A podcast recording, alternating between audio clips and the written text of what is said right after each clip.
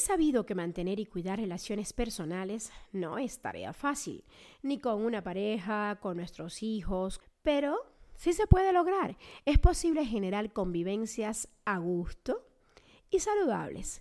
Hay herramientas que son cruciales y que podemos conocer de la mano de la doctora Edalorna Venegas, quien es psicóloga y clínica, psicoterapeuta grupal, familiar y de pareja. Edalorna es además autora del libro Las cuentas del amor. Vamos con la primera pregunta. Quiero empezar con esto, doctora, porque nuestro tema del programa no es el libro, pero sí muchas de las cosas que aquí se abordan. ¿Por qué usted pone incluso en la portada? ¿Por qué este título, ganas o pierdes? ¿De qué se trata en la pareja? Realmente siempre estamos haciendo un balance en la relación y ese balance muchas veces no lo hacemos de manera consciente, pero en el día a día, en la cotidianidad, vamos haciendo un, digamos, un, un resumen en donde cómo, cómo va esta relación. ¿Va bien? ¿Está satisfactoria? ¿Está eh, funcionando en, la cuestión de la confianza, la seguridad, en el amor, en la intimidad, en la sexualidad. O sea, la, relación de pareja tiene muchas dimensiones y hay que estar atentos de qué es lo que se está eh, cubriendo, satisfaciendo de estas necesidades. Me satisface en la mayoría de eh, aquellos, aquellas necesidades que tengo o no pero también eh, se gana o se pierde en el sentido de sentirse amado, querido, que tu presencia eh, tiene un sentido para la otra persona y que la otra persona, que es en este caso la pareja, también es un, un, elemento importantísimo que le va a dar un plus a la vida. Pero ¿qué nos encontramos en la consulta? Que hay parejas donde no toleran la separación. Estas son las parejas eh, dependientes que se llaman complementarias, donde eh, uno, uno es más dependiente que el otro. En manifestación, en realidad la dependencia es igual, pero la forma cambia. Y hay otro tipo de relaciones de, pareja que son las simétricas. Estas son las más escandalosas, digamos, son las más dramáticas, porque la, la simetría es, son dos personalidades narcisistas quieren tener el poder sobre la pareja. Es saber quién le gana, hablando de quién gana quién, ganas o Como el título del libro. Exactamente. Este, ganas o pierdes tiene que ver con las personalidades que conforman esta pareja. Y hay parejas que no soportan perder. Cuando en realidad en la vida, la vida misma es ganar y perder. Claro. Todo el tiempo. En, en la vida siempre vamos ganando y perdiendo. No nos enseñan así. La familia no nos enseña a perder. Y es un gravísimo problema. Y entonces el problema es que nos vuelven intolerantes a la frustración. Y cuando llegamos a la pareja y la pareja no nos da lo que necesitamos. Viene la frustración. Viene la frustración, viene el, el enojo. Viene el enojo, viene la discusión, viene la pelea, vienen los conflictos y entonces se están matando, porque entran en escaladas de un ciclo de violencia que es cuando llegan a terapia. ¿Cuándo comienzan las crisis en las parejas? Bueno, las crisis son momentos decisivos, de mucho riesgo y donde se rompe el equilibrio. Entonces, puede ser en momentos de enfermedad, de muerte, de desempleo, de una crisis como la pandemia, como una crisis financiera, económica, como cambio de residencia.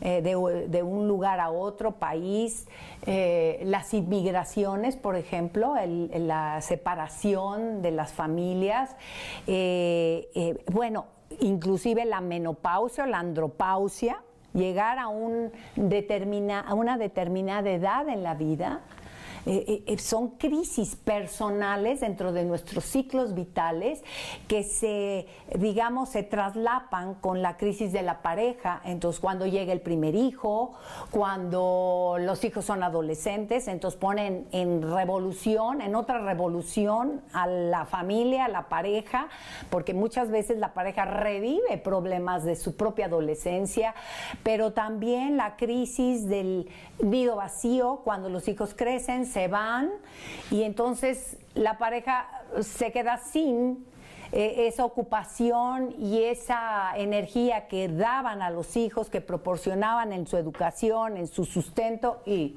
se van y dicen, ¿y ahora tú quién eres? Yo te desconozco, te dejé de amar, no tengo ninguna conexión ya contigo, somos pareja como padres, pero pareja amorosa, erótica, sexual muchas veces se pierde. Y cuando pasa eso, ¿qué usted recomienda? Bueno, es el tiempo de reestructurar esa relación. A veces la misma pareja tiene los recursos para hacerlo por ellos mismos, pero a veces necesitan la ayuda, porque hay quienes dicen, yo ya no quiero más vida con esta persona. Ahora usted nos decía que cuando ocurre la menopausia o la andropausia, que es lo que le ocurre a los hombres, que entonces también hay rompimiento y crisis de pareja. O sea, lo que usted llama romper el equilibrio. Y esto tiene que ver con las hormonas, tiene que ver con qué. Por supuesto. Todo el tiempo estamos eh, teniendo cambios fisiológicos, neurológicos, que no son visibles, pero o sea, el cuerpo también está envejeciendo. Y ese es otro tema, otro conflicto, otra crisis que la, actualmente nadie quiere envejecer. No, no, no. No quiere aceptar sus canas, no quiere aceptar las arrugas. Este, es, es de veras una resistencia. Y es muy bonito envejecer también. Eh, pero, pero no, nos, no nos enseñan a entender que es una parte que tarde o temprano vamos a llegar. Le tenemos tanto miedo a envejecer porque le tenemos tanto miedo a la muerte. Esa es la realidad. Cuando el dinero se acaba, ¿el amor se va? El dinero es lo que nos mueve, es, es, lo que nos hace, digamos, es la base para la satisfacción primaria de nuestras necesidades. La salud, la educación, eh, la recreación, eh, pues todo tiene que ver con el dinero. ¿Y quien tenga el dinero en la pareja es el que suele dominar? Sí, a veces el dinero se usa. Es la, una de las preguntas que tendríamos que hacernos es qué significa el dinero en la pareja. ¿Qué significa? Significa que yo tengo el poder sobre, eh, sobre la pareja o es el dinero que voy a compartir con la pareja, con la familia, que son es, una eh, diferencia mínima. El poder sobre el otro, que es control, manipulación, chantaje, imposición, uso eh, y esclavitud, inclusive, o, o simplemente es yo voy a compartir la vida y voy a compartir lo que yo tengo, que es mis recursos materiales y afectivos. Lo resumo en esas dos grandes eh, eh, elementos.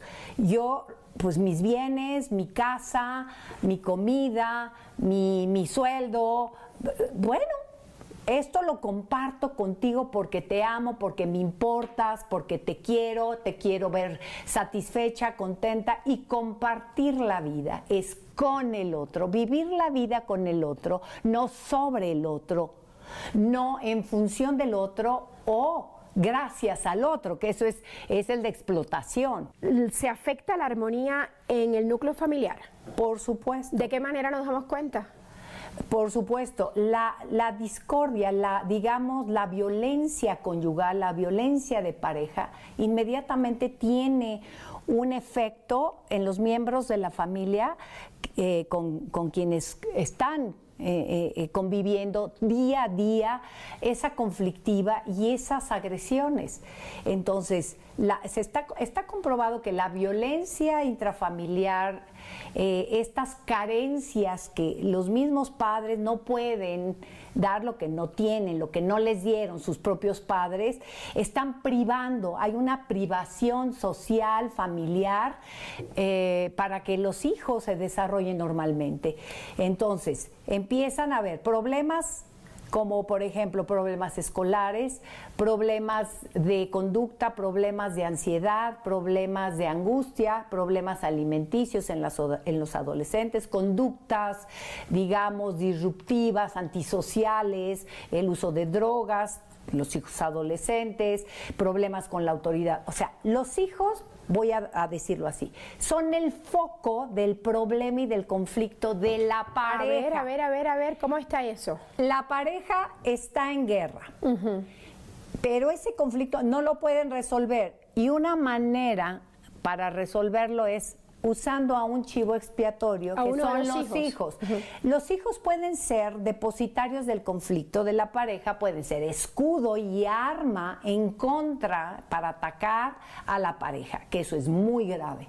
No se vale no se vale usar a los hijos como carne de cañón, como armamento contra el otro, porque en su desarrollo esto se va a afectar, su vida psíquica, mental, emocional y sus futuras relaciones también van, a, reproducir. Claro, porque van a estar intoxicadas por lo que están viviendo. De hecho, lo que recomiendan ustedes los terapeutas y psicólogos es que cuando se dan discusiones en familia, o sea, entre parejas, mejor dicho, los hijos estén ausentes, que los hijos incluso no conozcan que si mamá y papá están en desacuerdo en que la niña o el niño vaya con tal amigo o que coma helado o que se vista de tal manera, que esas cosas se discutan no delante de los hijos. Es correcto. ¿Qué tan importante es? Qué importante. Hablando de, de cómo buscar los espacios para, para discutir, para pelear, porque va a suceder pero tenemos que tener esa inteligencia emocional para buscar el momento adecuado. Es decir, si están presentes los hijos, alguien que se dé cuenta, el primero a decir, tiempo, tiempo fuera, lo discutimos más tarde o le piden a los niños, esto no, esto vaya, no es un asunto de ustedes, entonces los quitan así, directamente se les dice a los niños, ustedes no tienen por qué estar escuchando esto, entonces váyanse a jugar, esto es de adultos o esto es un asunto entre tu padre o tu madre y yo así de claros y explícitos, porque luego que no escuchen y escóndete y que no te vayan a, ver, a escuchar. Entonces viene estos como secretos familiares, que de hecho existen los secretos familiares. ¿Y cómo enferman las relaciones? Mucho. Los secretos, o sea, esta, esta idea tan falsa de creer que, que con la intención de proteger, porque los padres tienen muchas veces las mejores intenciones y los peores resultados. Esa es la verdad. Bueno, es que educar es, prueba y error. Exactamente. y no es para culparlo, simplemente somos humanos. ¿Cómo nos damos cuenta de que estamos con una pareja realmente buena, una pareja sana que debemos cuidar? Si dos grandes elementos que no pueden faltar es la seguridad la satisfacción, la reciprocidad. Es decir, yo puedo creer que estoy en la mejor relación del mundo, pero ¿qué creen? Es mi fantasía, porque el otro no me es recíproco. Yo doy en la relación, yo cuido, yo respeto, yo me responsabilizo física, económicamente, emocional, social, pero no es parejo. No me están dando lo mismo. Ni en afecto. Por supuesto. Y entonces hay un gran desequilibrio, pero yo quiero creer que estoy en la mejor relación. Entonces yo tengo que principio de realidad, poner los pies en la tierra y decir, a ver, bájate de tu de tu nube fantasía ideal. Estás idealizando a este hombre, estás idealizando a esta mujer. Pon los pies en la tierra. A ver, ¿qué te da? ¿Qué no te da? Sé honesto con ser honestos con, nosotros mismos es el primer paso porque somos muy buenos para el autoengaño y el autosabotaje. Y nos autosaboteamos pretendiendo vivir una la mejor relación y así el mundo decimos ay sí en las fotos y en los en el Instagram somos felices y maravillosos no es cierto. Pero la cotidianidad es dura por lo que está detrás no lo muestro, pero es un engaño, porque yo me caso con ese ideal. Y, a, veces, desgraciadamente, yo lo veo en consulta, eh, hay parejas que, que uno, que bueno, la familia está pidiendo SOS, salte de esa relación, no es sana, es enfermiza, y no, y no de estar, estar dentro, digamos, del ojo del huracán es muy difícil, ¿eh? no es nada fácil. Entonces aquí el resumen es una familia en armonía es igual a pareja sana. Y bueno, yo diría más bien que una pareja sana nos permite tener una familia en armonía. Cuando todo está bien con tu pareja, todo fluye súper bien. Gracias, doctora Edalorna, y que todos logremos hacer crecer nuestras relaciones a partir de sus sabios consejos. Me despido, soy Aisa García, esto es Guía tu Cuerpo, un podcast de Telesur TV. Puede ver la entrevista completa en arroba Isa Entrevista y también por mi canal de YouTube. Que la buena salud los acompañe siempre.